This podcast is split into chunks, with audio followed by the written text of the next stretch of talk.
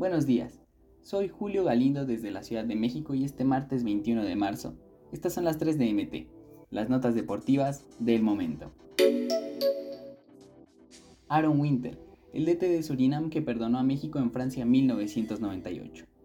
La selección mexicana retomará esta semana la actividad tras el fracaso que significó el Mundial de Qatar 2022, y lo hará bajo la batuta de Diego Coca. El inicio será frente al representativo de Surinam, equipo que desde el 2022 dirige Aaron Winter, un exfutbolista que vistió la camiseta de la naranja mecánica en 84 ocasiones, una de esas frente al Tri en el recordado empate agónico 2 a 2 en la Copa del Mundo Francia 98. Su penúltimo encuentro mundialista fue ante México en la jornada 3 del Grupo E. Entró de cambio el minuto 70 por Wim Jong, cuando el cuadro europeo ganaba el partido con tranquilidad 2-0, y el Tri se encontraba virtualmente eliminado debido al triunfo parcial de la selección de Bélgica 1-0 sobre Corea del Sur. Cinco minutos después que Aaron ingresara al campo, el equipo mexicano acortó distancias gracias a un gol de Ricardo Peláez en un tiro de esquina. En ese momento, Corea igualó la pizarra en su partido, y el Tri tenía vida para clasificarse a los octavos de final de la competencia.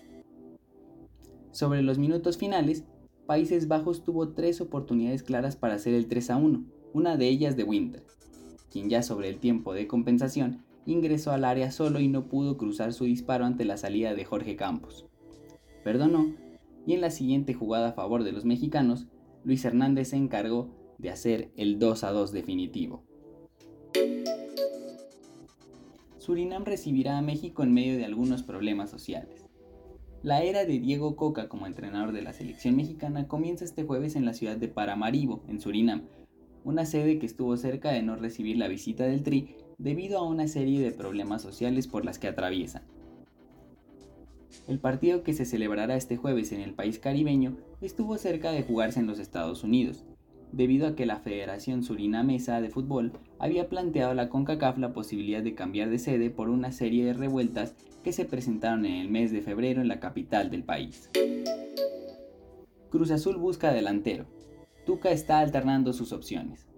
Con un nuevo proyecto bajo las órdenes de Ricardo Ferretti, una de las posiciones clave para Cruz Azul es la delantera, donde hay cinco jugadores que han tenido la oportunidad de sumar minutos en los tres partidos que ha dirigido el Tuca en el Clausura 2023. En estos tres duelos, el Tuca le ha dado la posibilidad de jugar a todos los artilleros para mostrarse y tratar de ganarse la titularidad y los 90 minutos de forma indiscutible, pero con goles, algo que todavía no ocurre. Ramiro Carrera, Michael Estrada, Gonzalo Carneiro, Iván Morales y Augusto Lotti están en franca competencia por ganarse la preferencia del nuevo entrenador para el cierre del torneo, donde la máquina necesita goles para amarrar la clasificación, al menos al repechaje. Estas fueron las 3 de MT. No olvides suscribirte para recibir la información deportiva más relevante del momento. Esta y todas las noticias las puedes encontrar en mediotiempo.com y en todas sus redes sociales.